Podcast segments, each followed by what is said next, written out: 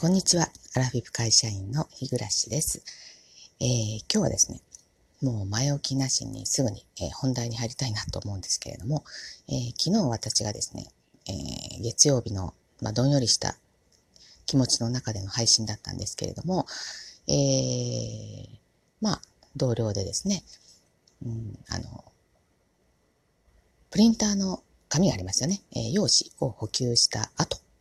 全部補給しちゃったら、えー、ペーパー包んでた包装紙がありますよね。まあ、それが、えー、そのままポイ、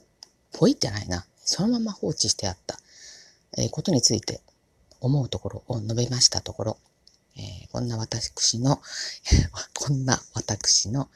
弱小な番組にですね、お二方も、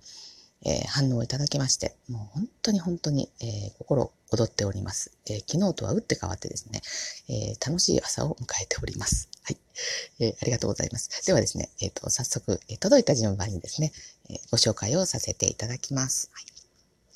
まずはですね、えっ、と、木村たぬきさんですね、えっ、と、お母さんの独り言だと思って聞いてほしい番組というのをなさっておられます。えいつもね、とっても、え内容、私の配信とはね、打って変わってあの内容のあるですね、楽しい配信を聞かせていただいております。ありがとうございます。でちょっとね、早速読ませていただきます。ちょっとこれね、いつも字がちっちゃいんですけど、ね、えっ、ー、と、おはようございます、えー、今朝も楽しく聞かせていただきました。私は今ちょうど夏服の整理をしていたんですが、貧乏症で T シャツの捨て時がわかりません。他の人はどういうルールで処分しているのか気になります。日暮さんはどうしていますか？えーと、プリンター用紙の包み紙のことは私なら広げてから畳みます。時間があったら何かの包み紙で、えー、つると、つるとか折ってしまうタイプです。だからきっと事務仕事が向いていないですっていうことでいただきましたが、えー、まずですね、このプリンターの用紙の件なんですけれども、まあ、木村さんもですね、私なら広げて畳みますっておっしゃっておられますけど、まあ私も当然ですね、全部、こう、糊でひっついてるとこもきれいに剥がして、えー、平らにして、え、4つに折りたたんで、え、所定の位置にしまいますね。はい。まあこれどこの職場にいてもそうなんですけれども、えーまあ今までこの、えー、長い30運年のですね、え、サラリーマン生活の中で、まあ、いろんなパターンの方がいらっしゃいまして、え、まあ私のように畳まれる方も2割ぐらいかな。まあそれ以外の方は、まあ、さすがに、そのまま放置してるっていうね、あの、昨日の方みたいに放置してる方っていうのはそんなに数多くないんですけれども、大抵はその糊がひっついたままの、その、包んであったままを2つに折って、だからまあきちっとは折れてませんよね。まあ、そして所定の位置に入れると。まあでもきちっとこう四隅きれいにしてないので、えー、積み上げると、まあちょっとなんかボワンボワンとした感じになってるなっていうことはありますけれども、まあでもどうなんでしょうね。昨日のに比べたら、まあマシなのかなみたいな。うん、まだ良心があるなと。ゴミに対してね。えー、だって、あの、それを片付ける専用の人っていうのが職場にいるわけではないので、あの、ね、まあ私も別にそれを、あの、名指しでね、あなたが片付け係ですよって言われたわけではないけれども、でも誰もやる人がいないから、結局は、あの、私がね、あの、ゴミを出す日に、えー、全部束ねて縛って、えー、ゴミに出してるわけなんですけれども、もうそれに対してね、まあ感謝しろとまでは言わないけれども、私が逆の立場だったらちょっと、ああいつもね、やるようになってるんだったらいいんですけど、その人がね。うん、やるようになってる人でもいないでしょうけど、まあそれを、その姿を見るとすごく申し訳ないから、なんか手伝おうっていう気にも、にもなるし、多分その放送紙自体をね、あの、そんなほっぽらかすなんて、もってのほかで絶対やらないと自分なら思うんですよね。うん、まあ、あの、木村さんも同じで、で木村さんは私よりお若いですけど、まあ、ほぼ同世代ということで、まあ普通の感覚、まあ自分が普通だというのもおこがましいんですけど、まあそうじゃないかなっていう気はするんですけどね。うん、まあ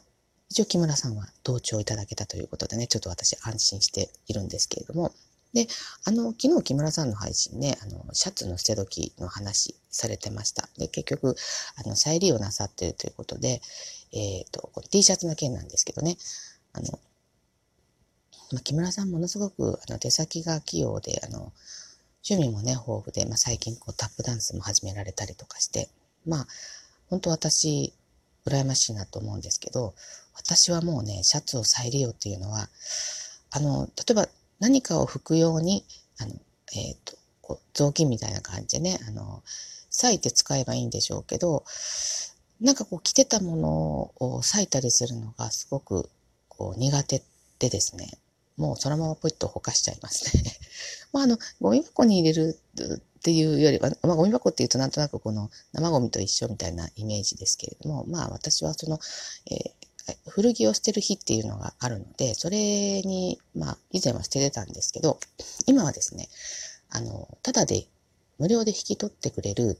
あの、古着を売っている店があるんですよね。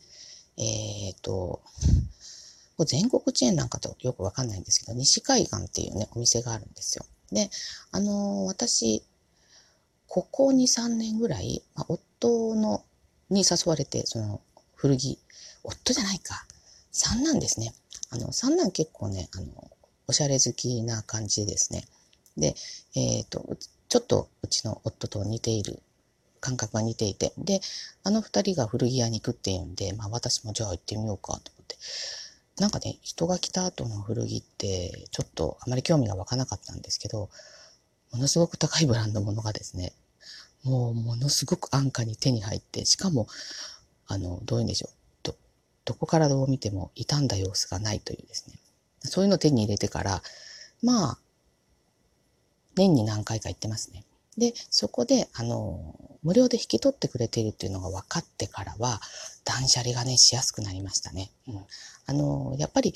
自分が着なくても誰かが着てくれてるっていう、使ってくれてるっていうことで、あとちょっと罪悪感が、物を捨てる罪悪感が減りますよね。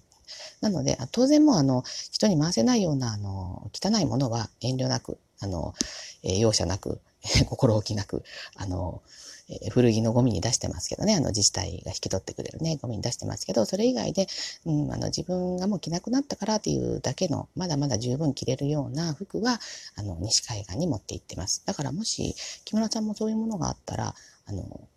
出してみられたらいいと思うし、まあ今回みたいにあの再利用されるのもいいんじゃないかなと思います。で、まあタイミング的にはですね、あの、うん、断捨離をする気分になった時ですね。えもう、1、2年、1、2、3年着なかったらもう多分着ないですね。なので私の場合は、あの、T シャツは勢いで捨てております。はい。ということで、えっ、ー、と、元気の玉まで頂戴いたしまして、どうもありがとうございました。えっ、ー、と、これからも聞いてください。私も聞きます。はい。えー、ということでですね、えっ、と、次は、あの、キアイさんですね。えっ、と、たったのアーモンのキアイさんです。えっ、と、いつも聞かせていただいてます。あの、ありがとうございます。ツイッターでも ありがとうございます。で、えっ、と、キアイさんですね、また、あの、面白い、えー、えー、と、お便りいただきまして、ちょっと読ませていただきます。えー、日暮さん、こんばんは。コピー用紙の包装紙放置問題ですが、当事者が捨てられないのは仕組みの問題と思っています。つまり捨てる場所が近く、もしくは同線内にあれば、大体の人が捨てると思います。もし条件が揃っていて捨てていない捨てられないのであれば、知らないだけかなと思います。え、知っていて捨てられないければ、人間のクズに認定いたします。はい。もう私ここすごく笑いました。最初に読んだ時。で、あの、これまで事務所や部署によっては放置される姿を見てきました。放置されていれば私は放置されているなと見るだけです。たまたま私がコピー用紙を補給して、えー包装紙の放置があれば合わせて捨てに行きます。ちなみに放置されていないところは包装紙を入れる箱や袋を置いていました。廊下とか通路にゴミが落ちていれば拾います。できれば人が見ているところで拾います。偽善者です。猿芝居です。かっこ笑いでは。ということで、えー、元気の玉まで添えていただきましてありがとうございます。えーとですね、あの、もう、まあ、偽善者ですって自分で言っている方は本当は偽善者じゃないんですよ。私はね、わかります。はい。で、あの、これね、本当に参考になりましてですね、えっ、ー、と、実はね、同線内にあります。えー、なんならですね、えっ、ー、と、コピー用紙のすぐ真下に捨てる場所があるんですけれども、あの、放送紙だけでなくて、古新聞とか古雑誌も入れるようになってるんですよね。で、あの、そこに捨てているということは、多分彼女は知っ知らないことはないはずなんですよ。ただ、えっ、ー、と、ここに捨ててください。畳んで捨ててください。とかいうような感じで、専用の入れるものを作っていないので、ちょっと今朝ね、これ、実証実験じゃないですけどね、えっ、ー、と、作ってみようかなとちょっと思いました。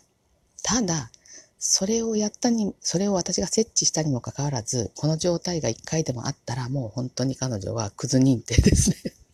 キアイさんの言うところの。はい。